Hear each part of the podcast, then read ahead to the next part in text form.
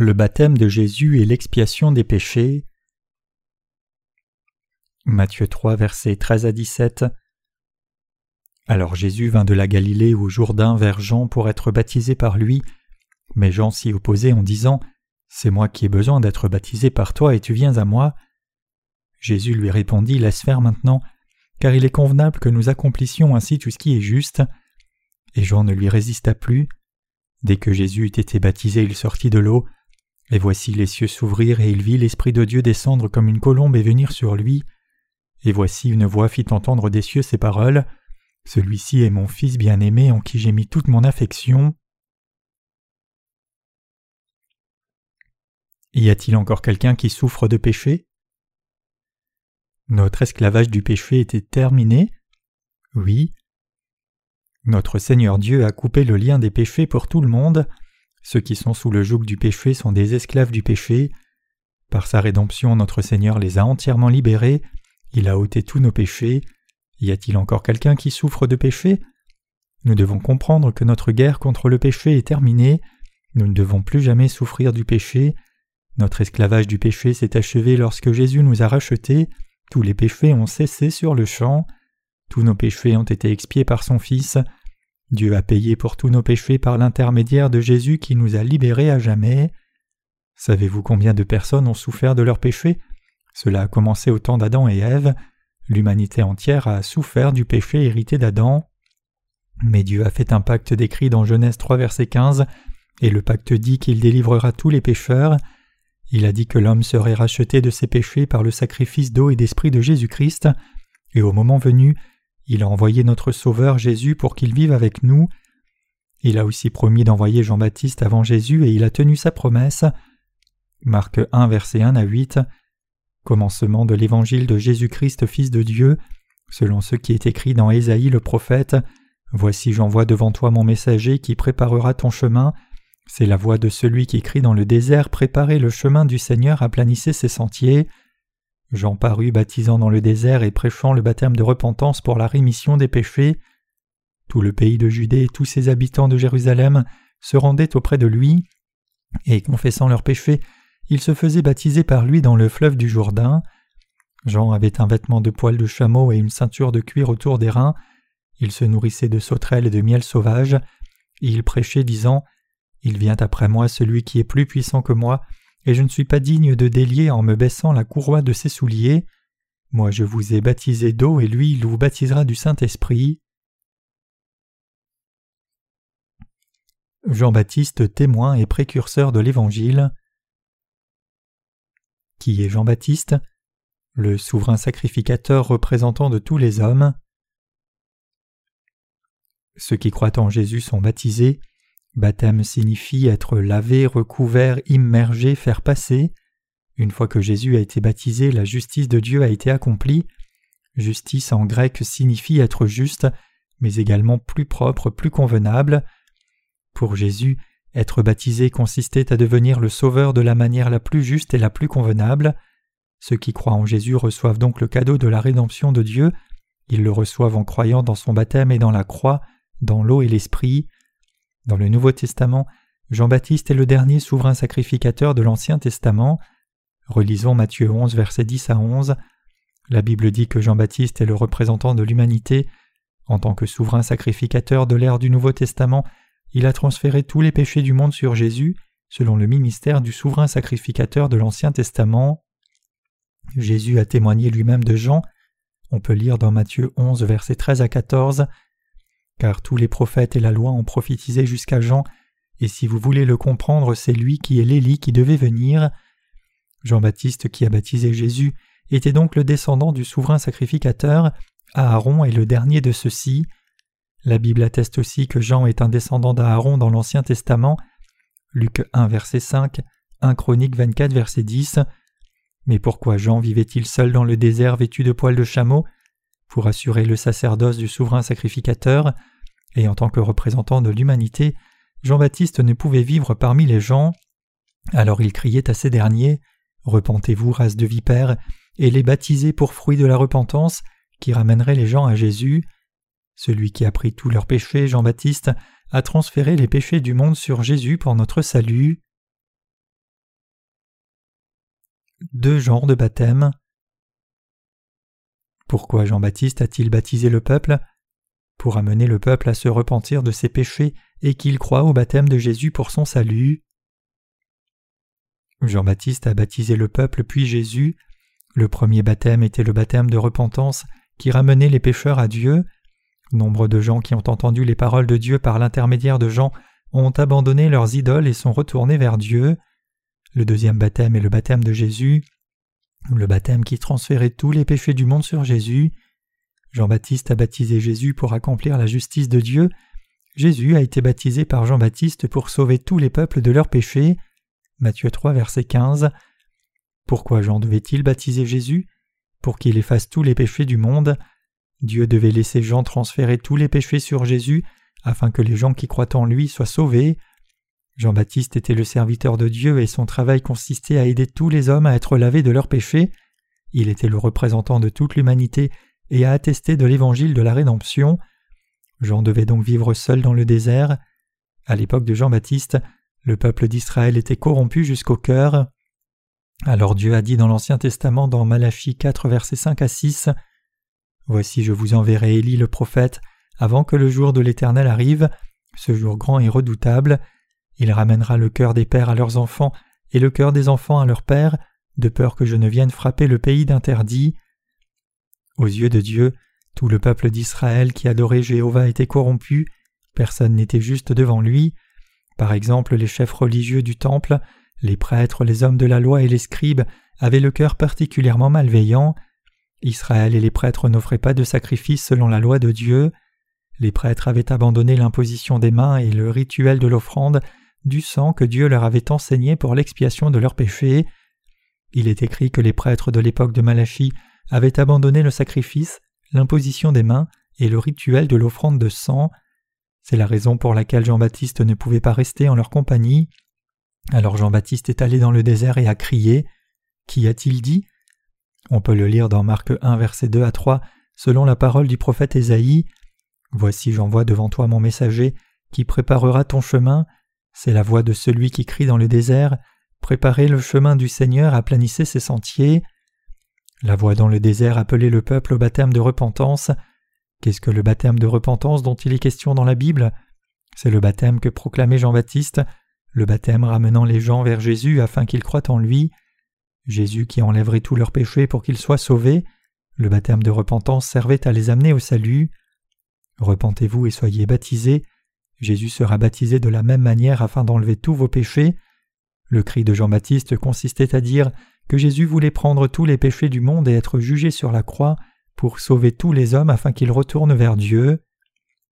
Moi je vous ai baptisé d'eau, lui vous baptisera du Saint-Esprit. Marc 1 verset 8. Baptiser du Saint-Esprit signifie laver tous les péchés. Baptiser signifie laver. Le baptême de Jésus au Jourdain nous apprend que le Fils de Dieu a été baptisé et qu'il a ôté tous nos péchés pour nous sauver. Nous devons donc nous détourner de nos péchés et croire en lui.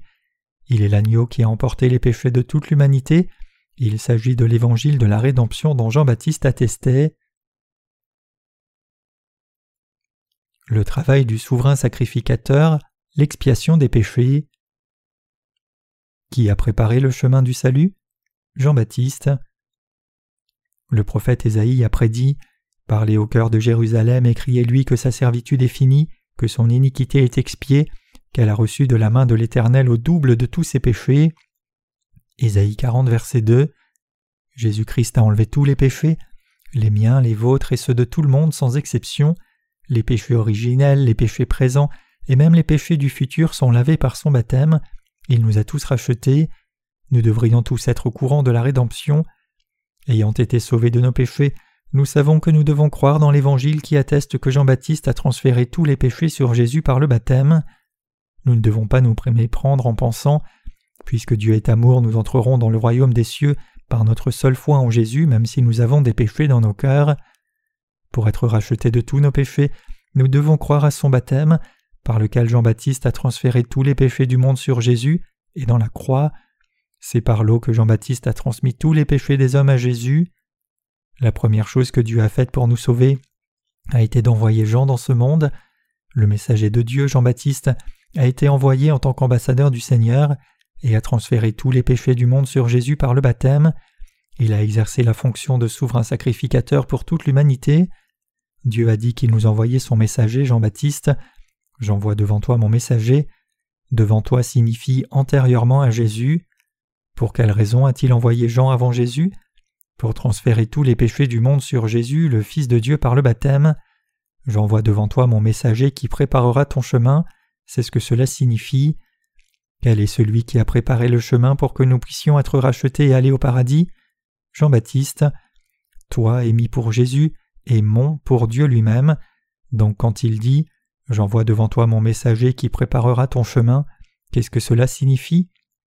Qui doit préparer notre route pour que nous puissions aller au paradis?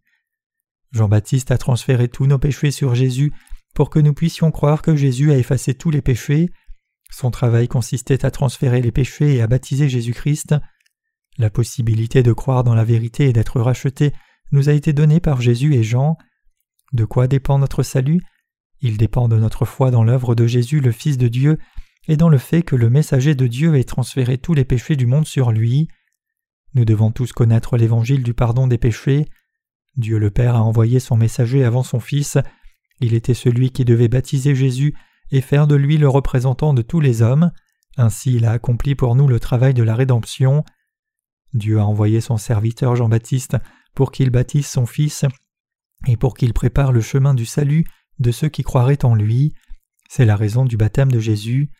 Le baptême de Jésus par Jean-Baptiste symbolise la rédemption à travers laquelle tous les péchés de l'humanité ont été transférés sur Jésus afin que tous les hommes puissent croire en lui et aller au paradis. Les péchés du futur ont également été transmis à Jésus par son baptême. Jésus et Jean-Baptiste ont préparé ensemble le chemin du paradis pour nous. Ainsi Dieu a révélé le secret de la rédemption à travers Jean-Baptiste. En tant que représentant de chacun d'entre nous, Jean-Baptiste a baptisé Jésus pour que nous puissions croire dans notre rédemption et aller au paradis. Il a transféré tous les péchés sur Jésus par le baptême. Voici l'heureuse nouvelle de la rédemption, l'Évangile. Pourquoi Jean-Baptiste est-il né? Par qui pouvons-nous croire en Jésus? Par Jean-Baptiste. Dans Malachie 3, verset 1, on peut lire Voici j'enverrai mon messager, il préparera le chemin devant moi. Il faut lire la Bible attentivement. Pourquoi Dieu a-t-il envoyé son messager devant lui? Pourquoi Jean-Baptiste est-il né six mois avant Jésus? Nous devons comprendre tout ce qui se trouve dans la Bible. Il y a un passage dans l'Ancien Testament concernant le ministère du souverain sacrificateur à Aaron. Aaron est le grand frère de Moïse. Lui et ses fils étaient oints par Dieu en tant que prêtres. Les autres Lévites travaillaient pour eux. Ils leur apportaient les ustensiles nécessaires, mélangeaient la pâte pour le pain, etc. lorsque les fils d'Aaron offraient le sacrifice au saint tabernacle. Donc les fils d'Aaron avaient été oints pour prendre part au même travail que les autres. Mais au jour des expiations, le dixième jour du septième mois, le souverain sacrificateur seul offrait le sacrifice de l'expiation pour son peuple. Dans Luc 1 verset 5, on trouve l'histoire de l'ascendance de Jean-Baptiste. Nous devons avoir une idée exacte du messager de Dieu pour nous faire une idée exacte de Jésus. Nous avons tendance à générer beaucoup d'idées concernant Jésus, mais nous ne savons pas grand-chose de Jean-Baptiste qui est venu avant lui. Je vais tâcher de vous aider à comprendre. Commencement de l'évangile de Jésus-Christ, Fils de Dieu, selon ce qui est dit dans Ésaïe le prophète. Voici j'envoie devant toi mon messager qui préparera ton chemin. Marc 1, verset 1 à 2. L'évangile du paradis commence toujours avec Jean-Baptiste.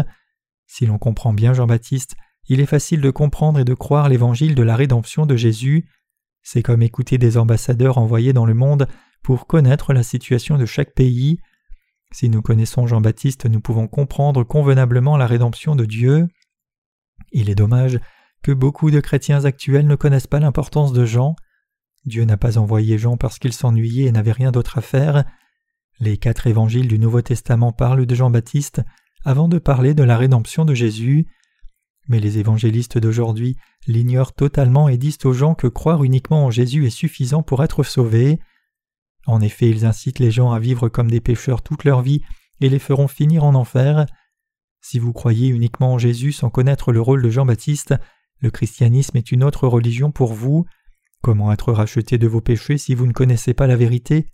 C'est impossible. L'évangile de la rédemption n'est ni simple ni facile. Aussi de nombreuses personnes pensent que la rédemption dépend de notre foi dans la croix puisque Jésus est mort pour nous. Si vous ne croyez qu'en la crucifixion sans connaître la vérité de la transmission des péchés, aucune foi ne vous amènera à la rédemption complète. Dieu a donc envoyé Jean-Baptiste pour faire savoir au monde comment la rédemption s'accomplirait et comment Jésus enlèverait tous les péchés du monde? C'est uniquement en connaissant la vérité que nous pouvons comprendre que Jésus est le Fils de Dieu qui a pris tous nos péchés sur lui. Jean-Baptiste nous parle de la vérité de la rédemption, il nous dit comment il est venu pour attester de la divinité de Jésus, comment les gens ne l'ont pas accepté lorsque la lumière est descendue sur le monde. Il a aussi attesté dans Jean 1 qu'il était celui qui avait préparé l'évangile de la rédemption en baptisant Jésus-Christ. Si nous n'avions pas le témoignage de la rédemption de Jean-Baptiste, comment pourrions-nous croire en Jésus? Nous n'avons jamais vu Jésus, et comme nous sommes de cultures et de religions différentes, comment serait-il possible de croire en Jéhovah? Avec toutes ces religions dans le monde, comment pourrions-nous connaître Jésus-Christ? Comment pourrions-nous savoir que Jésus était le Fils de Dieu et qu'il nous a rachetés en prenant tous les péchés du monde à son compte? Nous devons donc consulter l'Ancien Testament pour découvrir dès le début des paroles de rédemption et considérer que Jésus est notre Sauveur. Nous devons avoir une connaissance correcte afin de croire de façon correcte. On ne peut rien faire sans connaissance. Pour croire en Jésus et être sauvé, nous devons connaître l'évangile de la rédemption dont Jean-Baptiste a attesté, ainsi que le rôle qu'il y a joué. Pour avoir une foi accomplie en Jésus-Christ, nous devons connaître la vérité de la rédemption. Alors comme Jésus a dit, Vous connaîtrez la vérité et la vérité vous affranchira, Jean 8, verset 32, vous devez connaître la vérité de la rédemption de Jésus. L'épreuve de la Bible. Par quel point les quatre évangiles commencent-ils? Par l'avènement de Jean-Baptiste. Partons à la recherche des preuves de la rédemption dans la Bible. Voyons ce que les quatre évangiles disent de Jean-Baptiste, qui il était et pourquoi il était appelé le représentant de l'humanité ou le dernier souverain sacrificateur comment tous les péchés du monde ont été transmis à Jésus par son intermédiaire, et si Jésus a pris tous les péchés à son compte ou non? Les évangiles commencent tous les quatre avec Jean-Baptiste. Jean 1 verset 6 nous relate le facteur le plus important de l'évangile. Il nous explique qui a accompli la tâche du transfert de tous les péchés du monde sur Jésus. Il y eut un homme envoyé de Dieu, son nom était Jean. Il vint pour servir de témoin, pour rendre témoignage à la lumière afin que tous crussent par lui. Jean 1 versets 6 à 7. Il est écrit afin que tous crussent par lui et qu'il est venu pour rendre témoignage à la lumière. La lumière est Jésus-Christ. Cela signifie que Jean est venu pour rendre témoignage à Jésus afin que tous puissent croire en lui. Maintenant étudions Matthieu plus précisément. Matthieu 3 versets 13 à 17. Alors Jésus vint de la Galilée au Jourdain vers Jean pour être baptisé par lui, mais Jean s'y opposait en disant c'est moi qui ai besoin d'être baptisé par toi et tu viens à moi. Jésus lui répondit Laisse faire maintenant, car il est convenable que nous accomplissions ainsi tout ce qui est juste. Et Jean ne lui résista plus. Dès que Jésus eut été baptisé, il sortit de l'eau, et voici les cieux s'ouvrir, et il vit l'Esprit de Dieu descendre comme une colombe et venir sur lui. Et voici une voix fit entendre des cieux ces paroles. Celui-ci est mon Fils bien-aimé en qui j'ai mis toute mon affection. Pourquoi devons-nous comprendre l'ascendance de Jean? Parce que la Bible nous dit que Jean est le souverain sacrificateur de toute l'humanité. Jean-Baptiste a baptisé Jésus. Dans Luc 1, versets 7 à 8, Jésus-Christ accomplit la rédemption de tous les péchés en se faisant baptiser par Jean. Examinons Luc 1, versets 1 à 14. Plusieurs ayant entrepris de composer un récit des événements qui se sont accomplis parmi nous, suivant ce que nous ont transmis ceux qui ont été des témoins oculaires dès le commencement, et sont devenus des ministres de la parole. Il m'a aussi semblé bon, après avoir fait des recherches exactes sur toutes ces choses, depuis leur origine, de te les exposer par écrit d'une manière suivie, excellent Théophile, afin que tu reconnaisses la certitude des enseignements que tu as reçus. Du temps d'Hérode, roi de Judée, il y avait un sacrificateur nommé Zacharie, de la classe d'Abia. Sa femme était d'entre les filles d'Aaron et s'appelait Élisabeth. Tous deux étaient justes devant Dieu, observant d'une manière irréprochable tous les commandements et toutes les ordonnances du Seigneur. Ils n'avaient point d'enfants parce qu'Élisabeth était stérile, et ils étaient l'un et l'autre avancés en âge. Or pendant qu'il s'acquittait de ses fonctions devant Dieu, selon le tour de sa classe, il fut appelé par le sort d'après la règle du sacerdoce à entrer dans le temple du Seigneur pour offrir le parfum. Toute la multitude du peuple était dehors en prière à l'heure du parfum. Alors un ange du Seigneur apparut à Zacharie et se tient debout à droite de l'autel des parfums. Zacharie fut troublé en le voyant, et la frayeur s'empara de lui. Mais l'ange lui dit Ne crains point, Zacharie, car ta prière a été exaucée. Ta femme Élisabeth t'enfantera un fils, et tu lui donneras le nom de Jean. Il sera pour toi un sujet de joie et d'allégresse, et plusieurs se réjouiront de sa naissance. Luc nous apprend en détail l'ascendance de Jean. Luc, l'apôtre de Jésus, explique l'ascendance de Jean depuis le commencement. Luc a enseigné l'Évangile à un homme nommé Théophile, qui avait une culture différente et ne connaissait rien du Seigneur. Alors pour lui apprendre qui était Jésus, le sauveur des pécheurs, Luc pensa qu'il devait lui expliquer l'ascendance de Jean-Baptiste en détail. Dans Luc 1, verset 5 à 9, il est dit Du temps d'Hérode, roi de Judée, il y avait un sacrificateur nommé Zacharie de la classe d'Abia. Sa femme était d'entre les filles d'Aaron et s'appelait Élisabeth. Tous deux étaient justes devant Dieu, observant d'une manière irréprochable tous les commandements et toutes les ordonnances du Seigneur. Ils n'avaient point d'enfants parce qu'Élisabeth était stérile, et ils étaient l'un et l'autre avancés en âge. Or pendant qu'il s'acquittait de ses fonctions devant Dieu, selon le tour de sa classe, il fut appelé par le sort d'après la règle du sacerdoce à entrer dans le temple du Seigneur pour offrir le parfum. Toute la multitude du peuple était dehors en prière à l'heure du parfum. Puis un incident est survenu alors que Zacharie servait Dieu suivant la coutume de la prêtrise. Et Luc a attesté clairement que Zacharie était le descendant d'Aaron. Alors à quelle classe Zacharie appartient-il? Il s'agit d'un sujet très important.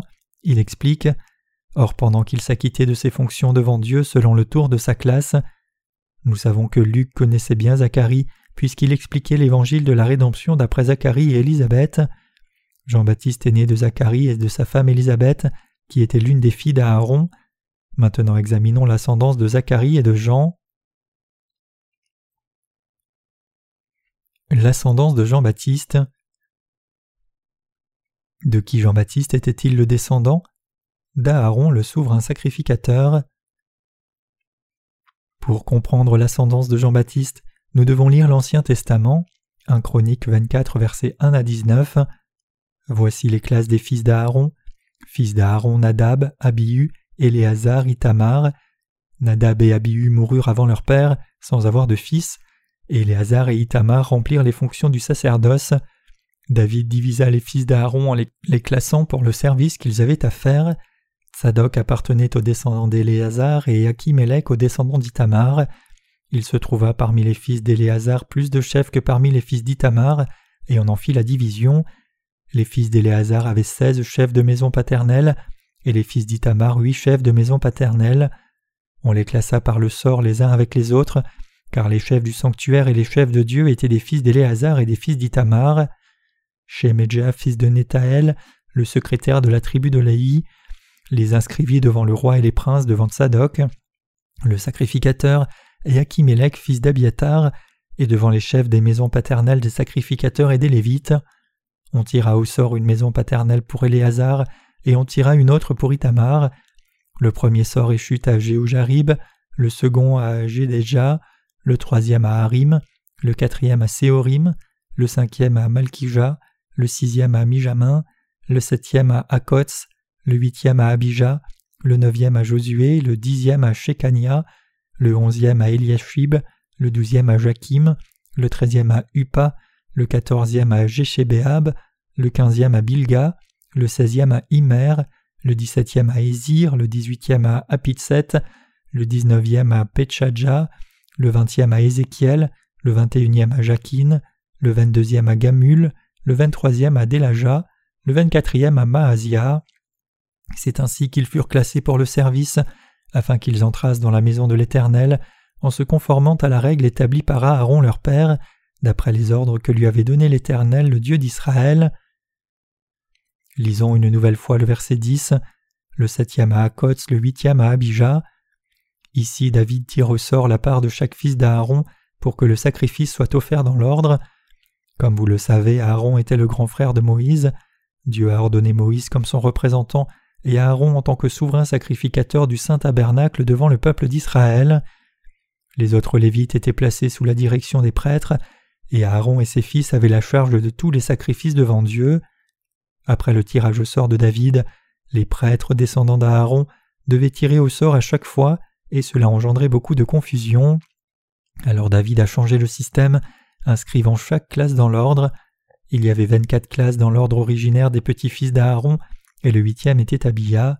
Il est dit il y avait un sacrificateur nommé Zacharie de la classe d'Abia. Zacharie était donc un sacrificateur de la classe d'Abia, et ils étaient eux-mêmes les descendants d'Aaron, le souverain sacrificateur. Zacharie était un sacrificateur de la classe d'Abia, qui était le père de Jean-Baptiste. Nous savons par la Bible qu'ils se mariaient entre eux. Comme vous le savez, Jacob a épousé la fille de son oncle du côté maternel. Cette explication de descendance a une grande importance. Il est dit un sacrificateur nommé Zacharie de la classe d'Abia. Il est donc définitivement le descendant d'Aaron. Qui donc Zacharie, le père de Jean-Baptiste. Il s'agit d'un facteur important dans l'explication de la rédemption de Jésus, du ministère de Jean-Baptiste et du transfert des péchés du monde sur Jésus. Seuls les fils d'Aaron peuvent être nommés souverains sacrificateurs. Qui peut être nommé souverain sacrificateur au temps de l'Ancien Testament? Aaron et ses descendants. Dans quel passage de la Bible est-il spécifié que les fils d'Aaron devaient être nommés souverains sacrificateurs? Examinons Nombre 20, versets 22 à 29. Toute l'assemblée des enfants d'Israël partit de Cadès et arrivait à la montagne d'Or. L'Éternel dit à Moïse et à Aaron vers la montagne d'Or, sur la frontière du pays d'Édom. Aaron va être recueilli auprès de son peuple, car il n'entrera point dans le pays que je donne aux enfants d'Israël, parce que vous avez été rebelles à mon ordre, aux eaux de Mériba. Prends Aaron et son fils Éléazar et fais-les monter sur la montagne d'Or. Dépouille Aaron de ses vêtements et fais-les revêtir à Éléazar son fils. C'est là qu'Aaron sera recueilli et mourra. Moïse fit ce que l'Éternel avait ordonné. Ils montèrent sur la montagne d'or aux yeux de toute l'assemblée. Moïse dépouilla Aaron de ses vêtements et les fit revêtir à Éléazar son fils. Aaron mourut là au sommet de la montagne. Moïse et Éléazar descendirent de la montagne. Toute l'assemblée vit qu'Aaron avait expiré, et toute la maison d'Israël pleura Aaron pendant trente jours. Dans l'Exode, la loi de Dieu est rapportée, disant que les fils du souverain sacrificateur doivent assumer la prêtrise, comme leur père le faisait quand il en avait l'âge. Dans Exode 28, versets 1 à 5, Fais approcher de toi Aaron ton frère et ses fils, et prends-les parmi les enfants d'Israël pour les consacrer à mon service dans le sacerdoce. Aaron et les fils d'Aaron, Nadab, Abihu, Éléazar et Itamar. Tu feras à Aaron ton frère des vêtements sacrés pour marquer sa dignité et pour lui servir de parure. Tu parleras à tous ceux qui sont habiles, à qui j'ai donné un esprit plein d'intelligence, et ils feront les vêtements d'Aaron, afin qu'il soit consacré et qu'il exerce mon sacerdoce. Voici les vêtements qu'ils feront un pectoral, un éphode, une robe, une tunique brodée, une tiare et une ceinture. Ils feront des vêtements sacrés à Aaron ton frère et à ses fils, afin qu'ils exercent mon sacerdoce. Ils emploieront de l'or, des étoffes teintes en bleu, en pourpre, en cramoisi et de fin lin. Dieu a clairement assigné le rite du sacrifice à Aaron, le frère de Moïse. La prêtrise n'était pas ouverte aux autres hommes. Alors Dieu a demandé à Moïse de consacrer à Aaron comme souverain sacrificateur et de lui faire faire des vêtements appropriés, comme il l'avait lui-même défini. Nous ne devons pas oublier les paroles de Dieu. Exode 29, versets 1 à 9. Voici ce que tu feras pour les sanctifier afin qu'ils soient à mon service dans le sacerdoce. Prends un jeune taureau et deux béliers sans défaut. Fais avec de la fleur de farine de froment des pains sans levain, des gâteaux sans levain pétris à l'huile, et des galettes sans levain arrosées d'huile. Tu les mettras dans une corbeille, en offrant le jeune taureau et les deux béliers. Tu feras avancer Aaron et ses fils vers l'entrée de la tente d'assignation, et tu les laveras avec de l'eau. Tu prendras les vêtements, tu revêtiras Aaron de la tunique, de la robe de l'éphode, de l'éphode et du pectoral, et tu mettras sur lui la ceinture de l'éphode. Tu poseras la tiare sur sa tête et tu placeras le diadème de sainteté sur la tiare. Tu prendras l'huile d'onction, tu en répandras sur sa tête, et tu loindras. Tu feras approcher ses fils, et tu les revêtiras des tuniques. Tu mettras une ceinture à Aaron et à ses fils, et tu attacheras des bonnets aux fils d'Aaron. Le sacerdoce leur appartiendra par une loi perpétuelle. Tu consacreras donc à Aaron et ses fils. Tu ceindras Aaron et ses fils d'une écharpe, et tu leur attacheras des bandeaux. Le sacerdoce leur appartiendra grâce à une prescription perpétuelle. Tu investiras donc Aaron et ses fils. Dieu a spécifié que seul Aaron et ses fils pouvaient être consacrés pour exercer le sacerdoce de façon perpétuelle, il a dit mot pour mot, par une loi perpétuelle, cela signifie même après la venue de Jésus au monde. C'est pour cela que Luc a soigneusement expliqué que Zacharie était un descendant d'Aaron, le souverain sacrificateur.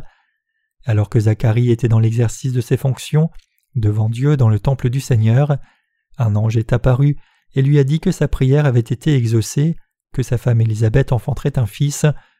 Zacharie ne le croyant pas dit À quoi reconnaîtrai-je cela Ma femme est d'un âge avancé? Parce qu'il doutait, Dieu le rendit muet un instant pour prouver que ses paroles étaient vraies. Autant annoncé, sa femme tomba enceinte et un peu plus tard, Marie la Vierge était également enceinte. Les deux situations étaient l'œuvre de Dieu afin de préparer notre salut. Pour sauver l'humanité corrompue, il devait envoyer son serviteur Jean et faire naître son Fils unique dans le monde, puis il dut faire baptiser son Fils par Jean-Baptiste pour qu'il lui transfère tous les péchés du monde, afin que ceux qui croient en lui puissent être sauvés. La providence spéciale de Dieu. Grâce à qui Dieu a-t-il préparé le travail de la rédemption avant Jésus? Grâce à Jean-Baptiste. Le Sauveur de l'humanité Jésus-Christ est né du corps de la Vierge Marie. Marie était la fiancée de Joseph qui était descendant de Judas. Jésus devait naître descendant de Judas pour accomplir le pacte de Dieu, comme Jean-Baptiste devait naître dans la maison du souverain sacrificateur à Aaron. Dieu les a conçus tous les deux pour les faire naître dans le monde, Jean avant Jésus. Jean est né, il pouvait donc baptiser Jésus et transférer sur lui tous les péchés du monde. Le descendant du souverain sacrificateur devait offrir le sacrifice de l'expiation afin d'accomplir le pacte de Dieu décrit dans l'Ancien Testament et pour que l'évangile de la rédemption de Jésus puisse être cru et correctement respecté. Dans l'Exode, Dieu donne à Israël sa loi et le pacte, la loi de Dieu et la loi pour l'exercice du ministère sacrificiel dans le tabernacle, les vêtements des prêtres, les détails des sacrifices et la succession de la prêtrise par les fils de prêtres. Dieu a nommé Aaron et ses descendants souverains sacrificateurs à perpétuité. Tous les descendants d'Aaron peuvent donc offrir le sacrifice et les souverains sacrificateurs ne peuvent être issus que de la maison d'Aaron. Que pensez-vous de cela? Cependant, parmi les descendants d'Aaron, Dieu a choisi un prêtre nommé Zacharie et sa femme Élisabeth. Il a dit Voici, j'enverrai mon messager, il préparera le chemin devant moi. Quand Dieu a dit à Zacharie qu'il allait rendre Élisabeth féconde et que l'enfant se nommerait Jean, Zacharie fut tellement étonné qu'il devint muet à son commandement, et jusqu'à ce que le fils soit né et porte ce nom. Un fils est vraiment né chez lui. Quand est venu le moment de nommer le bébé selon la coutume d'Israël, le fils devait porter le nom de son père. Le temps où Élisabeth devait accoucher arriva, elle enfanta un fils, ses voisins et ses parents apprirent que le Seigneur avait fait éclater envers elle sa miséricorde, et ils se réjouirent avec elle. Le huitième jour ils vinrent pour circoncire l'enfant, et ils l'appelaient Zacharie du nom de son père, mais sa mère prit la parole et dit non, il sera appelé Jean. Ils lui dirent Il n'y a dans ta parenté personne qui soit appelé de ce nom, et ils firent des signes à son père pour savoir comment il voulait qu'on l'appelle. Zacharie demanda des tablettes et il écrivit Jean et son nom, et tous furent dans l'étonnement. Au même instant sa bouche s'ouvrit, sa langue se délia et il parlait, bénissant Dieu. La crainte s'empara de tous les habitants alentour, et dans toutes les montagnes de la Judée on s'entretenait de toutes ces choses. Tous ceux qui les apprirent les gardèrent dans leur cœur en disant Que sera donc cet enfant? Et la main du Seigneur était avec lui. Luc 1, versets 57 à 66. Zacharie était muet à cette époque. Au moment où on devait donner un nom au bébé, les parents ont suggéré que les bébés soient appelés Zacharie, mais sa mère insistait pour qu'on l'appelle Jean. À cela, les autres membres de la famille répliquaient qu'il n'y avait jamais personne ayant ce nom et que le bébé devait s'appeler comme son père. Comme Élisabeth continuait d'insister à propos de ce nom, les membres de la famille allèrent chez Zacharie et demandèrent quel devait être le nom du bébé. Zacharie, qui ne pouvait pas parler, demanda une tablette et écrivit Jean. Tous les parents furent étonnés par le choix insolite de ce nom, mais aussitôt après l'avoir nommé ainsi, la bouche de Zacharie s'est ouverte, il a adoré Dieu, a été rempli de l'Esprit Saint et a prophétisé. Luc raconte la naissance de Jean-Baptiste dans la maison de Zacharie. Il y avait un sacrificateur nommé Zacharie de la classe d'Abia. D'une providence spéciale de Dieu, Jean-Baptiste, le représentant de l'humanité, est né de Zacharie, le descendant d'Aaron. Et par l'intermédiaire de Jean-Baptiste et Jésus-Christ, Dieu a accompli le salut de l'humanité. Nous sommes sauvés de tous nos péchés en croyant à l'œuvre de la rédemption réalisée par Jean et Jésus-Christ. Le baptême de Jésus. Pourquoi Jésus a-t-il été baptisé par Jean? Pour enlever tous les péchés du monde. Jean-Baptiste a affirmé que Jésus était le Fils de Dieu et qu'il efface tous nos péchés. C'est Jean-Baptiste le serviteur de Dieu qui a attesté de notre salut. Cela ne veut pas dire que Dieu ne nous dit pas lui-même qu'il est notre Sauveur. Dieu œuvre en utilisant ses serviteurs de l'Église et par la bouche de tous ceux qui ont été sauvés. Dieu a dit Parlez au cœur de Jérusalem et criez-lui que sa servitude est finie, que son iniquité est expiée, qu'elle a reçu de la main de l'Éternel au double de tous ses péchés.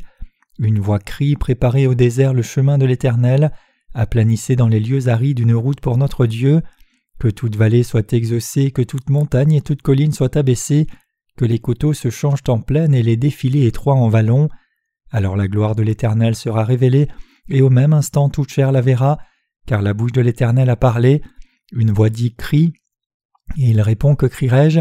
Toute chair est comme l'herbe et tout son éclat comme la fleur des champs. L'herbe sèche, la fleur tombe, quand le vent de l'Éternel souffle dessus. Certainement le peuple est comme l'herbe. L'herbe sèche, la fleur tombe, mais la parole de notre Dieu subsiste éternellement. Ésaïe 40, versets 2 à 8. Désormais tu n'es plus pécheur, j'ai racheté tous tes péchés et le combat est terminé. C'est la voix de l'évangile de la rédemption qui continue de nous parler, c'est ce qu'on appelle l'évangile préparé. Quand nous comprenons l'œuvre de Jean-Baptiste, nous pouvons être libérés de nos péchés. Les quatre évangiles nous parlent de Jean-Baptiste, et le dernier prophète de l'Ancien Testament fait également référence à Jean-Baptiste, le serviteur de Dieu. Le Nouveau Testament commence par la naissance de Jean-Baptiste et le transfert des péchés par son intermédiaire. Pourquoi l'appelons-nous Jean-Baptiste? Parce qu'il a baptisé Jésus. Quel sens a le baptême? Cela signifie faire passer, être immergé, être lavé. C'est synonyme de l'imposition des mains dans l'Ancien Testament. Dans l'Ancien Testament, quand un homme avait péché, il transférait ses péchés sur la tête de l'offrande, le sacrifice sans dépôt en y posant sa main, et le sacrifice mourait avec ses péchés. L'imposition des mains a pour signification faire passer. L'imposition des mains et le baptême sont donc la même chose, bien que portant un nom différent. Alors quelle est la signification du baptême de Jésus? Son baptême était la seule manière de pratiquer l'expiation dans l'ordination de Dieu. Dans l'Ancien Testament, les pécheurs devaient poser leurs mains sur la tête du sacrifice afin de transférer leurs péchés sur la tête du sacrifice. Ils devaient ensuite l'égorger et le sacrificateur apporter le sang pour asperger les cornes de l'autel de l'offrande brûlante. C'était la manière d'expier les péchés journaliers. Et comment cela se passait-il pour les péchés de l'année? Aaron, le souverain sacrificateur, offrait le sacrifice pour tout le peuple d'Israël. Étant donné que Jean-Baptiste était de la maison d'Aaron, il lui revenait d'être un souverain sacrificateur, et Dieu l'a prédestiné à être le dernier souverain sacrificateur selon sa promesse de la rédemption. Jean-Baptiste était le représentant de toute l'humanité et le dernier souverain sacrificateur de toute l'humanité, car l'Ancien Testament s'est terminé avec la naissance de Jésus. Qui d'autre que Jean-Baptiste aurait pu transférer tous les péchés du monde sur Jésus dans le Nouveau Testament, exactement comme Aaron avait expié les péchés de son peuple dans l'Ancien Testament? En tant que dernier sacrificateur de l'Ancien Testament, et en tant que représentant de l'humanité, Jean-Baptiste a transféré tous les péchés du monde sur Jésus en le baptisant. Puisque Jean a transféré tous les péchés sur Jésus, nous pouvons être rachetés en croyant l'évangile de l'eau et l'esprit. Jésus est devenu l'agneau qui sauve tous les pécheurs, ainsi il pouvait accomplir l'œuvre de rédemption telle que Dieu l'avait projetée. Jésus nous a dit que Jean-Baptiste était le dernier prophète, le souverain sacrificateur qui lui a transmis tous les péchés du monde. Pourquoi Jésus ne l'a-t-il pas fait lui-même? Pourquoi avait-il besoin de Jean-Baptiste? Ce n'est pas sans raison que Jean-Baptiste est venu six mois avant Jésus. C'était pour accomplir la loi de l'Ancien Testament, pour accomplir à la lettre l'Ancien Testament. Jésus est né de la Vierge Marie et Jean-Baptiste d'une vieille femme nommée Élisabeth. C'est l'œuvre de Dieu, et il a accompli le projet selon lequel il sauverait tous les pécheurs. Pour nous sauver du combat contre le péché et de toutes les souffrances de l'humanité coupable, il a envoyé son serviteur Jean et son propre fils Jésus. Jean-Baptiste était envoyé en tant que représentant de l'homme, il était le dernier souverain sacrificateur. Le plus grand homme né d'une femme. Qui était le plus grand homme sur la terre? Jean-Baptiste. Examinons Matthieu 11, versets 7 à 14. Comme il s'en allait, Jésus se mit à dire à la foule au sujet de Jean Qu'êtes-vous allé voir au désert? Un roseau agité par le vent? Mais qu'êtes-vous allez voir? Un homme vêtu d'habits précieux? Voici ceux qui portent des habits précieux sont dans les maisons des rois. Qu'êtes-vous donc allé voir?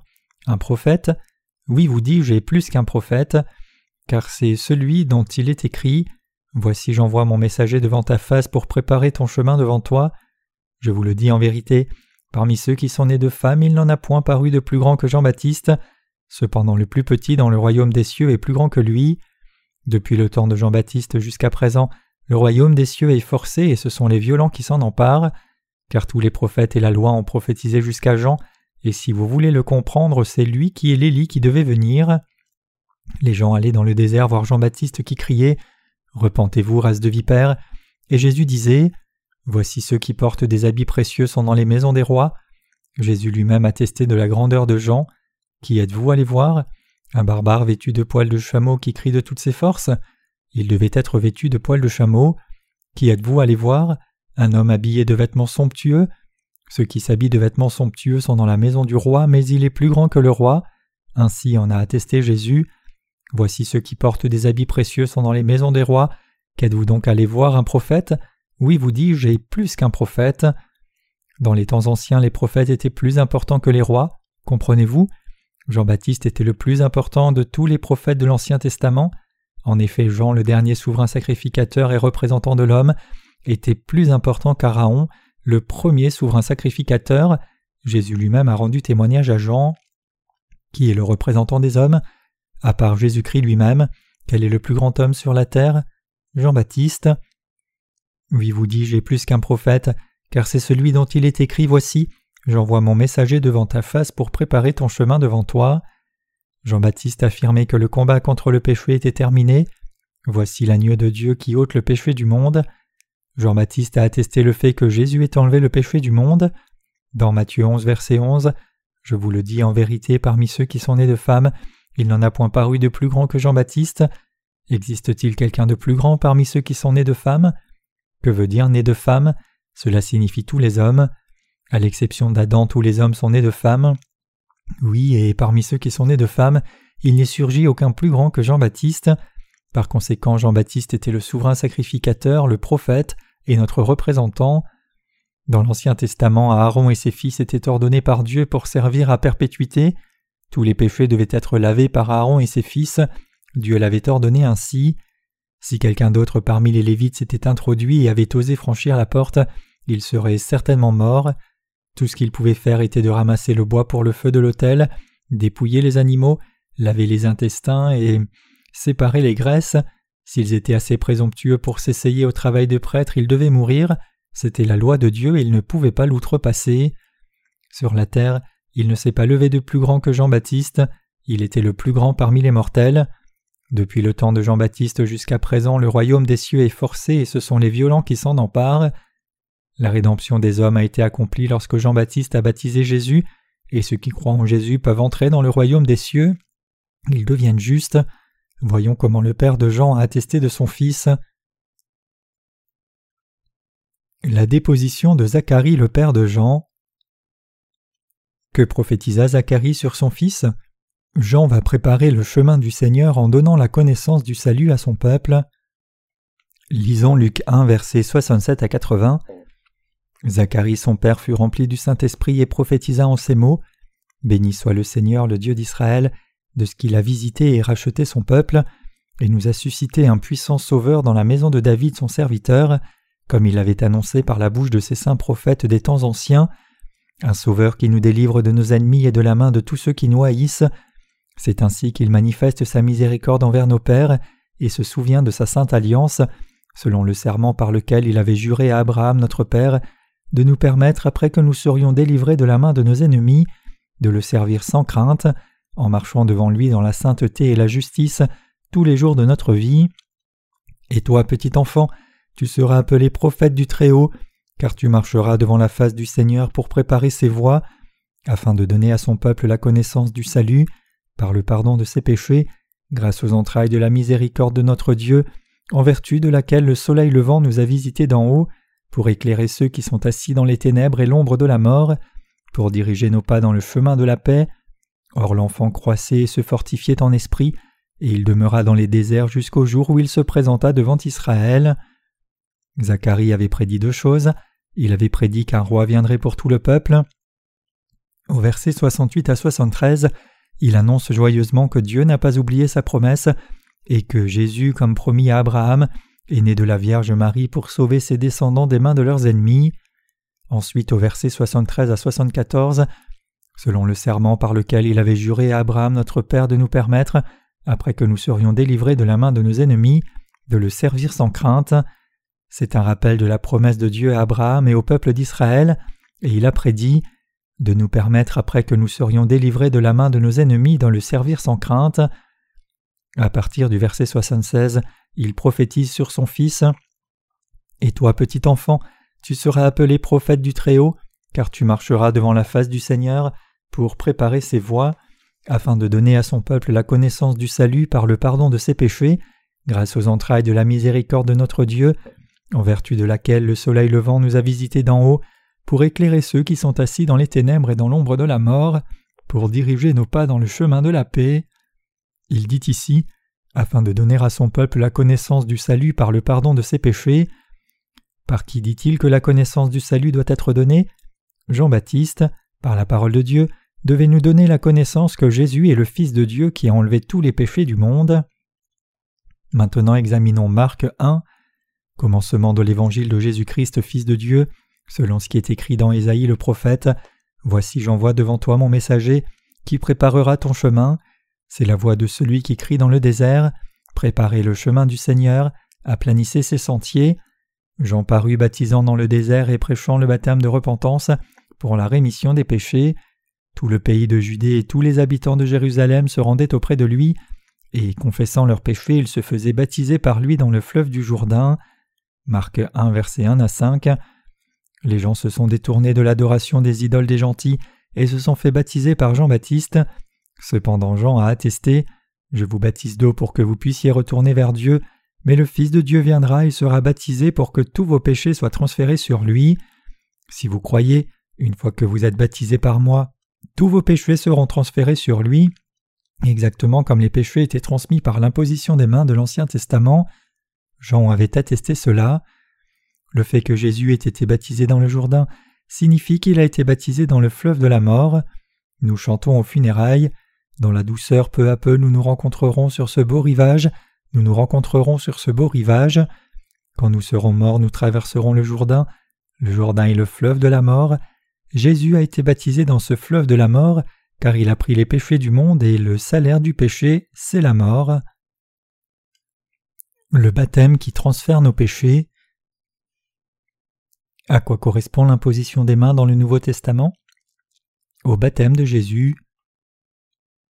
Dans Matthieu 3, versets 13 à 17, on peut lire Alors Jésus vint de la Galilée au Jourdain vers Jean pour être baptisé par lui, mais Jean s'y opposait en disant C'est moi qui ai besoin d'être baptisé par toi et tu viens à moi.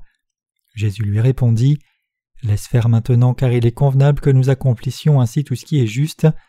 Et Jean ne lui résista plus, Dès que Jésus eut été baptisé, il sortit de l'eau, et voici les cieux s'ouvrir, et il vit l'Esprit de Dieu descendre comme une colombe et venir sur lui. Et voici une voix fit entendre des cieux ces paroles. Celui-ci est mon Fils bien-aimé en qui j'ai mis toute mon affection. Jésus est venu au Jourdain et a été baptisé par Jean-Baptiste. Baptise-moi. Mais c'est moi qui ai besoin d'être baptisé par toi et c'est toi qui viens à moi. Le souverain sacrificateur des cieux et celui de la terre se sont rencontrés. Selon l'Épître aux Hébreux, Jésus-Christ est souverain sacrificateur pour l'éternité selon l'ordre de Melchisédek. Il est sans généalogie, il n'est ni descendant d'Aaron ni d'un autre homme du monde, il est le Fils de Dieu notre Créateur, il est qui il est, il n'a donc pas de généalogie, mais il a abandonné la gloire des cieux, et il est descendu sur terre pour sauver son peuple. Il est descendu dans ce monde pour sauver tous les pécheurs qui souffrent de la tromperie de Satan, et il a enlevé tous les péchés du monde en se faisant baptiser par Jean-Baptiste. Jésus lui répondit Laisse faire maintenant, car il est convenable que nous accomplissions ainsi tout ce qui est juste. Et Jean ne lui résista plus. Laisse faire maintenant, fais-le. Jésus l'a ordonné aux représentants de tous les hommes et abaissit sa tête. Dans l'Ancien Testament, quand un sacrifice est offert à Dieu, les pécheurs, en même temps que le souverain sacrificateur, posent leurs mains sur la tête et transfèrent les péchés. Poser ses mains sur signifie faire passer. Jésus est baptisé par Jean-Baptiste. La signification est la même que pour l'imposition des mains de l'Ancien Testament. Transmettre, immerger, être lavé et sacrifier sont synonymes. Si l'Ancien Testament est l'ombre, le Nouveau Testament est la réalité. Quand un pécheur posait ses mains sur l'agneau dans l'Ancien Testament, ses péchés étaient transmis à l'agneau et celui-ci mourait en même temps que les péchés. Si tous les péchés sont transmis à l'agneau, celui qui prend l'agneau est-il sans péché? Supposons que ce mouchoir soit le péché et ce micro l'agneau. Si je pose mes mains sur ce micro, le péché est allé sur le micro l'agneau. Dieu lui-même a décidé qu'il en serait ainsi. Pose tes mains sur. Pour être racheté du péché, chacun devait poser ses mains sur. Ensuite ils étaient exempts de péché. Le baptême de Jésus servait à laver, à enterrer et à transférer les péchés sur lui. C'est exactement ce que cela veut dire. Que signifie accomplir toute justice? C'est laver tous les péchés en les transférant à Jésus.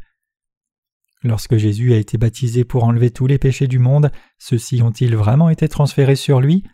Tous les péchés ont été transmis à Jésus et tout le peuple a été racheté. C'est la même chose que le transfert des péchés sur le sacrifice de l'Ancien Testament.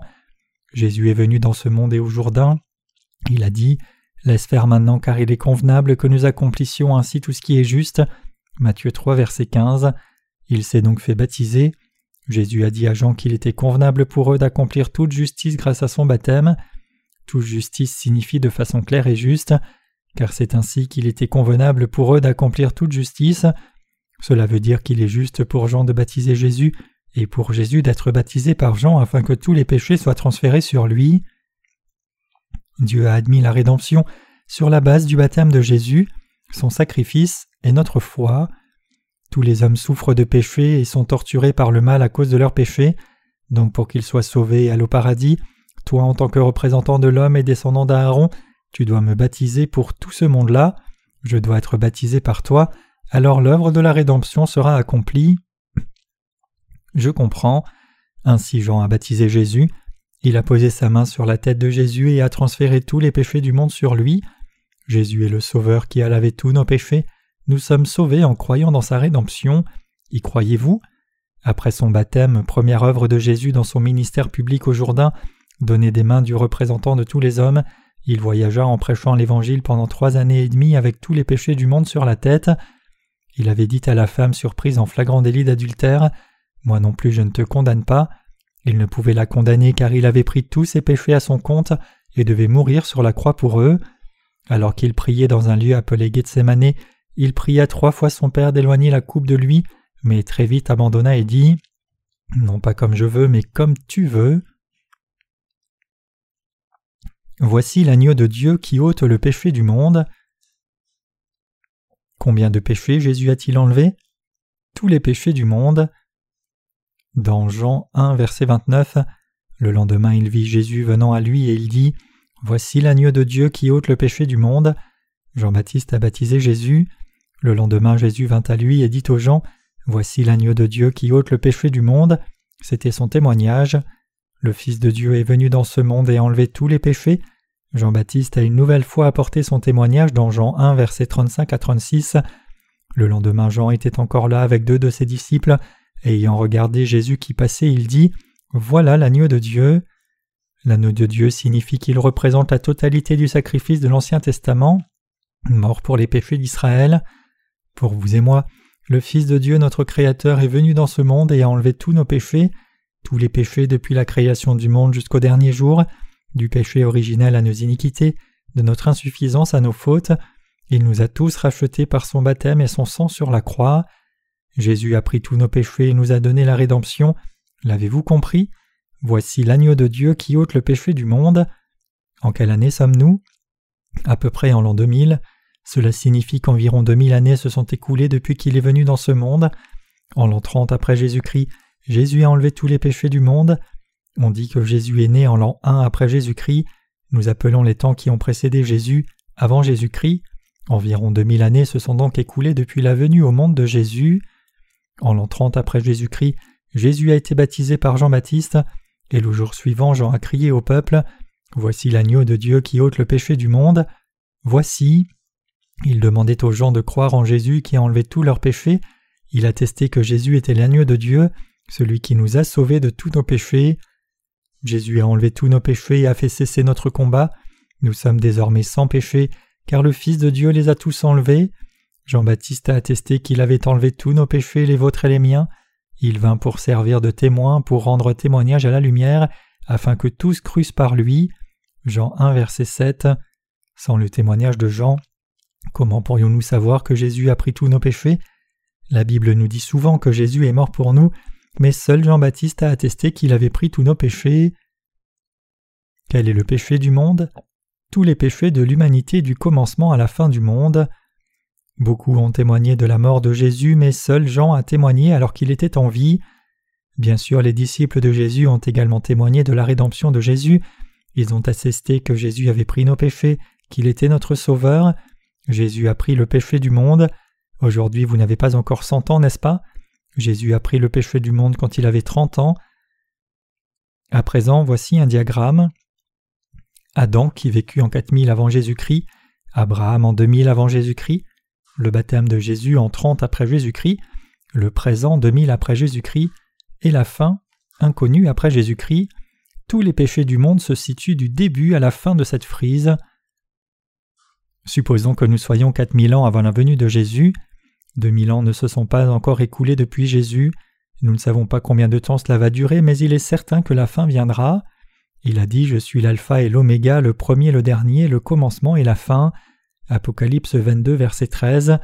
Il y aura donc certainement une fin. Nous sommes sur le point indiquant l'année 1999. Jésus-Christ a enlevé nos péchés en l'an 30 et il restait trois années avant que Jésus ne meure sur la croix. Voici l'agneau de Dieu qui ôte le péché du monde. Il a enlevé le péché du monde, vos péchés et mes péchés. Nous sommes assez loin de la naissance de Jésus, environ 2000 années plus tard. Nous vivons nos vies près de 2000 ans après que Jésus ait ôté le péché du monde. Nous commençons à vivre en ce monde à partir du moment où nous naissons. Péchons-nous dès notre naissance ou non? Oui, nous péchons. Étudions cela attentivement. Du jour où nous sommes nés à nos dix ans, péchons-nous ou pas? Oui, nous péchons. Alors ces péchés ont-ils été transférés sur Jésus ou non? Oui, ils l'ont été, car tous les péchés ont été transférés sur Jésus. Il est notre Sauveur. Sinon comment pourrait-il être notre Sauveur? Tous les péchés ont été transférés sur Jésus. De onze à vingt ans péchons-nous? Nous péchons par nos cœurs, par nos actes, nous sommes très doués pour cela, nous avons appris à ne pas pécher mais nous le faisons très facilement. Dieu nous dit que ces péchés-là ont été transférés sur Jésus, il savait comment nous étions alors il a enlevé ces péchés à l'avance. Combien de temps vivons-nous dans ce monde généralement? Disons environ soixante-dix années. Si on additionnait les péchés commis pendant ces soixante-dix années, imaginez leur poids. Si on les chargeait sur des camions de huit tonnes, il faudrait probablement plus de cent camions. Essayez simplement d'imaginer combien de péchés nous allons commettre au cours de notre vie sur terre. Font-ils partie des péchés du monde ou non? Oui, ils en font partie. Nous péchons entre vingt et trente ans et ce sont généralement les péchés du monde. Jésus-Christ, Sauveur des hommes.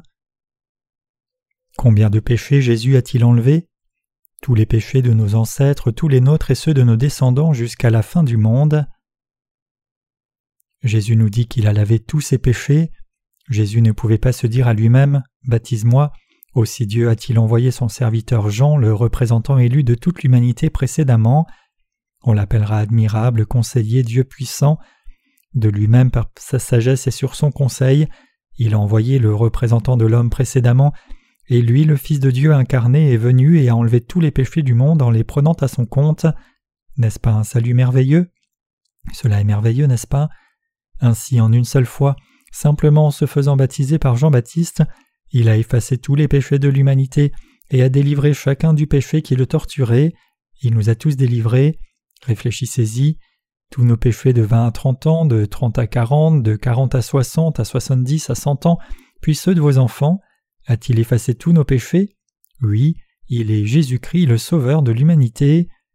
Parce que Jean-Baptiste a transféré tous les péchés du monde sur Jésus, et que Dieu en avait décidé ainsi, nous sommes délivrés en croyant en Jésus. Sommes-nous, vous et moi, pécheurs? Tous nos péchés ont-ils été transférés sur Jésus, oui ou non? Nous ne sommes plus pécheurs et nos péchés ont tous été transférés sur Jésus. Qui ose prétendre qu'il y a des péchés dans ce monde? Jésus a enlevé tous les péchés du monde. Il savait que nous allions pécher et a pris également tous les péchés à venir. Certains parmi nous n'ont pas encore cinquante ans et certains n'ont pas encore vécu la moitié de leur vie, mais parlons de nous, moi compris, comme si nous allions vivre pour l'éternité. Beaucoup vivent des vies agitées. Je vais vous expliquer cela. Quelle est la moitié de la durée de vie d'un éphémère? Environ douze heures. Mon Dieu, j'ai rencontré un homme, il m'a poursuivi avec un tumouche et j'ai failli être écrasé à mort, et vous savez, il n'a vécu que douze heures et ne pouvait s'arrêter de parler, mais c'était la moitié de sa vie. À sept ou huit heures du soir, il sera au crépuscule de sa vie et un peu après ce sera la mort. Certains survivent vingt heures, d'autres vingt et une, d'autres vivent très longtemps pendant plus de vingt-quatre heures. Ils parlent de leur longue expérience de la vie, mais que disons-nous en les regardant? Comme nous vivons jusqu'à soixante-dix ou quatre-vingts ans, nous disons Ne me fais pas rire, leur expérience n'est rien du tout à nos yeux. Dieu est éternel, il vit pour l'éternité, il décide du début et de la fin. Comme il vit pour toujours, il vit dans le cadre éternel du temps. Il nous regarde dans son éternité. Un jour il a enlevé tous les péchés du monde, est mort sur la croix et a dit Tout est accompli. Il est ressuscité au troisième jour et est monté au ciel. Il est désormais retourné dans l'éternité. Désormais il regarde chacun de nous d'en haut. Quelqu'un dit Mon cher, j'ai trop péché. Même si je n'ai vécu que vingt ans, j'ai trop péché. J'ai vécu trente ans et j'ai trop péché. Vraiment, j'en ai trop fait. Comment pourrais-je être pardonné? Mais notre Seigneur dans son éternité dira Ne me fais pas rire. J'ai racheté tous tes péchés et ceux de tes ancêtres avant que tu ne sois né, mais également les péchés de tes descendants futurs qui vivront après ta mort. Il vous le dit dans un cadre éternel de temps. Le croyez-vous? Croyez-le et recevez le don du salut qui vous est donné librement, puis entrez dans le royaume des cieux. Ne croyez pas dans vos pensées, mais croyez les paroles de Dieu, car il est convenable que nous accomplissions ainsi tout ce qui est juste. Toute justice est déjà accomplie par l'agneau de Dieu qui a effacé tous les péchés du monde. Jésus a ôté tous les péchés du monde. Est-ce vrai ou non? Cela est vrai. Qu'a dit Jésus à la fin sur la croix? Tout est accompli. Jésus-Christ qui a ôté tous les péchés du monde a été condamné à mort au prétoire de Ponte Pilate et a été crucifié. Jésus portant sa croix arriva au lieu du crâne qui se nomme en hébreu Golgotha. C'est là qu'il fut crucifié, et deux autres avec lui, un de chaque côté et Jésus au milieu. Pilate fit une inscription qu'il plaça sur la croix et qui était ainsi conçue. Jésus de Nazareth, roi des Juifs.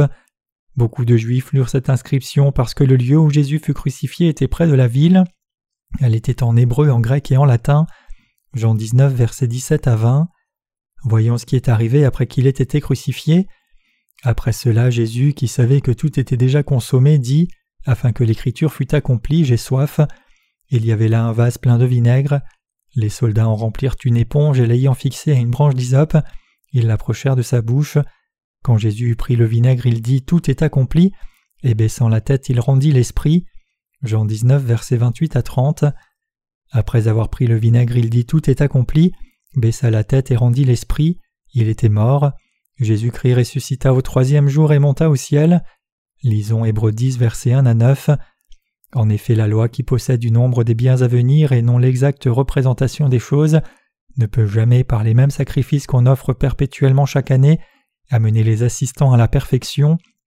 Autrement n'aurait-on pas cessé de les offrir, parce que ceux qui rendent ce culte, étant une fois purifiés, n'auraient plus eu aucune conscience de leurs péchés, mais le souvenir des péchés est renouvelé chaque année par ces sacrifices, car il est impossible que le sang des taureaux et des boucs ôte les péchés.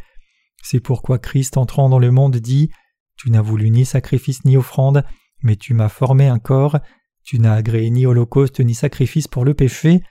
Alors j'ai dit Voici je viens, dans le rouleau du livre il est question de moi, pour faire au Dieu ta volonté. Après avoir dit d'abord Tu n'as voulu ni agréer sacrifice et offrande, ni holocauste ni sacrifice pour le péché, ce qu'on offre selon la loi, il dit ensuite Voici je viens pour faire ta volonté. Il abolit ainsi la première chose pour établir la seconde. La rédemption éternelle. Comment résoudre le problème des péchés quotidiens dès lors que l'on croit en Jésus? En confirmant que Jésus a déjà effacé tous les péchés par son baptême. La loi est l'ombre des biens à venir, le sacrifice de l'Ancien Testament, du mouton et du bouc, nous fait comprendre que Jésus-Christ viendra et enlèvera nos péchés de la même manière, afin d'effacer ces derniers. Les personnes de l'Ancien Testament, David, Abraham et les autres, connaissaient et croyaient dans la signification du rite sacrificiel. Cela annonçait que le Messie, le Christ, Jésus veut dire Sauveur, viendrait un jour et laverait tous leurs péchés. Ils croyaient dans leur rédemption et au fait qu'ils seraient sauvés par leur foi. La loi était une ombre des biens qui allaient arriver. Les offrandes sacrificielles pour les péchés quotidiens et annuels ne pouvaient nous racheter complètement. Alors celui qui est accompli éternel, celui qui est sans défaut, le Fils de Dieu, devait venir sur terre. Il a dit qu'il devait venir pour accomplir la volonté de son Père, comme en témoigne le livre écrit de sa main. Il dit ensuite Voici je viens pour faire ta volonté. Il abolit ainsi la première chose pour établir la seconde. Nous sommes rachetés de nos péchés parce que Jésus-Christ enlève nos péchés, comme c'est écrit dans l'Ancien Testament, et parce que nous croyons en lui. Lisons Hébreux 10, verset 10. C'est en vertu de cette volonté que nous sommes sanctifiés par l'offrande du corps de Jésus-Christ une fois pour toutes, et c'est en vertu de cette volonté que nous sommes sanctifiés par l'offrande du corps de Jésus-Christ une fois pour toutes. Sommes-nous sanctifiés ou non? Nous le sommes. Que cela signifie-t-il? Dieu le Père a envoyé son Fils et lui a transmis tous nos péchés par le baptême, puis il l'a jugé une fois pour toutes sur la croix. Ainsi il a délivré tous ceux qui souffraient du péché, c'était la volonté de Dieu. Pour nous délivrer, Jésus s'est offert lui-même une fois pour toutes. Nous pouvons donc être sanctifiés. Nous avons été sanctifiés. Jésus s'est sacrifié pour nous et il est mort pour nous à notre place. C'est pourquoi nous avons besoin d'être jugés. Le sacrifice de l'Ancien Testament était offert tous les jours, car les nouveaux péchés avaient besoin de nouvelles offrandes pour être lavés. La signification spirituelle de Jésus lavant les pieds de Pierre. Y a-t-il encore des péchés pour lesquels nous devons nous repentir? Non. Dans Jean 13, on trouve une histoire où Jésus lave les pieds de Pierre. Il a lavé les pieds de Pierre pour lui prouver qu'il va pécher dans le futur et pour lui faire comprendre qu'il a déjà été racheté ainsi de tous ses péchés.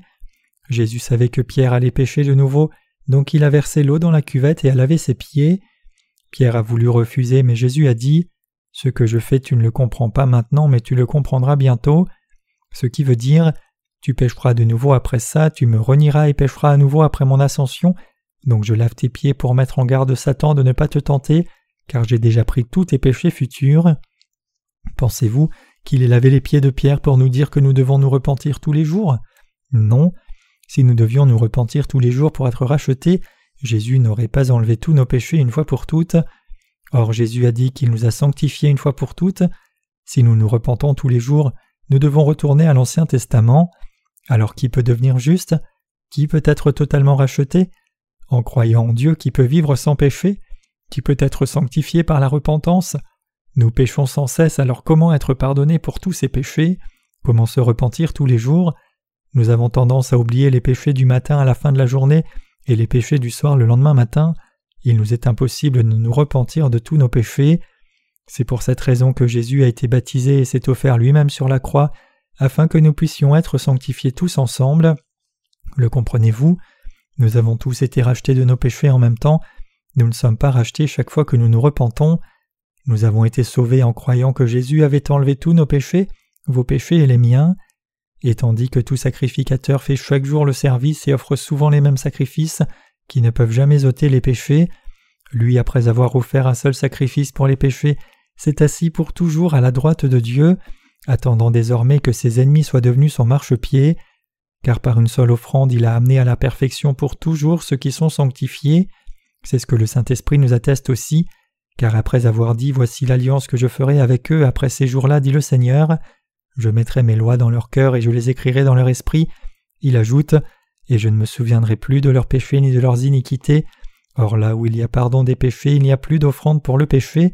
Hébreux 10, versets 11 à 18. Que signifie là où il y a pardon des péchés? Dans Hébreux 10, verset 18 Cela veut dire que le péché lui-même, n'importe quel péché, est expié à jamais sans exception. Dieu les a pardonnés, le croyez-vous? Or là où il y a pardon des péchés, il n'y a plus d'offrande pour le péché. Résumons. Si Jean-Baptiste n'avait pas posé ses mains sur Jésus, autrement dit s'il n'avait pas baptisé Jésus, pourrions-nous avoir été rachetés? Nous n'aurions pas pu l'être. Imaginons le contraire. Si Jésus n'avait pas élu Jean-Baptiste en tant que représentant de l'humanité, et s'il n'avait pas pris tous les péchés à son compte, pourrait-il avoir lavé nos péchés? Il ne le pourrait pas. La loi de Dieu est juste, cela est loyal. Il ne pouvait se contenter de dire qu'il était notre Sauveur, qu'il avait enlevé nos péchés, il devait également enlever nos péchés physiquement. Pourquoi Jésus est-il venu vers nous incarné? Parce qu'il connaissait les péchés des hommes, les péchés des cœurs et de la chair, et pour les effacer, lui, le Fils de Dieu, devait venir à nous incarner. Si Jésus-Christ n'avait pas été baptisé, nos péchés seraient toujours là, S'il avait été crucifié sans avoir auparavant enlevé nos péchés, sa mort n'aurait aucune signification, cela n'aurait rien à voir avec nous, aucune signification. Alors qu'il commençait son ministère public à l'âge de trente ans, il est donc venu trouver Jean-Baptiste au Jourdain pour se faire baptiser. Son ministère public a commencé lorsqu'il avait trente ans et s'est terminé lorsqu'il en avait trente-trois. Quand il a eu trente ans, il est allé vers Jean-Baptiste pour être baptisé. Laisse faire à présent, car c'est ainsi qu'il nous convient d'accomplir toute justice, afin que le peuple entier soit sauvé et devienne juste. Il est bon de faire ainsi. Maintenant baptise-moi. Alors Jésus s'est baptisé pour la rédemption de tout le peuple. Parce que Jésus avait été baptisé et avait enlevé tous les péchés, et que nos péchés avaient été transférés sur lui par les mains de Jean-Baptiste, Dieu a détourné le regard quand Jésus est mort sur la croix. Même si Jésus était son propre fils, il devait laisser son fils mourir. Dieu est amour, mais il devait laisser son fils mourir. Alors pendant trois heures ce furent les ténèbres. Jésus a crié juste avant de mourir Eli, Eli, lama sabachthani, c'est-à-dire Mon Dieu, mon Dieu, pourquoi m'as-tu abandonné? Jésus, chargé de tous nos péchés, a reçu le jugement sur la croix à notre place. Il nous a sauvés de cette façon. Sans le baptême de Jésus, sa mort n'aurait aucune signification. Êtes-vous un pécheur ou un homme juste? Un homme juste qui n'a aucun péché dans le cœur. Si Jésus était mort sur la croix sans avoir enlevé nos péchés et sans avoir été baptisé, sa mort n'aurait pas accompli la rédemption. Pour nous racheter, Jésus a été baptisé par Jean, le représentant de l'humanité, et a reçu le jugement sur la croix pour que tous ceux qui croient en lui soient sauvés. Donc depuis l'époque de Jean-Baptiste jusqu'à ce jour, le royaume de cieux a subi de la violence. Puisque Jean-Baptiste a transféré les péchés des hommes sur Jésus, vos péchés ainsi que les miens ont pu être expiés. Vous et moi pouvons donc désormais appeler Dieu notre Père et entrer joyeusement dans le royaume des cieux. Dans Hébreux 10, verset 18, Or là où il y a pardon des péchés, il n'y a plus d'offrande pour le péché. Êtes-vous des pécheurs? Maintenant que Jésus a déjà payé toutes vos dettes, devez-vous continuer de les payer?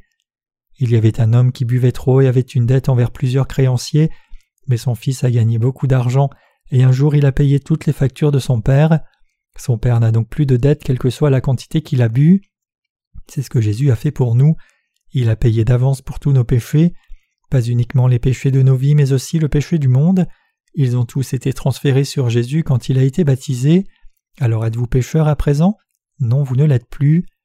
Si nous avions connu cet évangile de la rédemption depuis le début, il nous aurait été vraiment facile de croire en Jésus.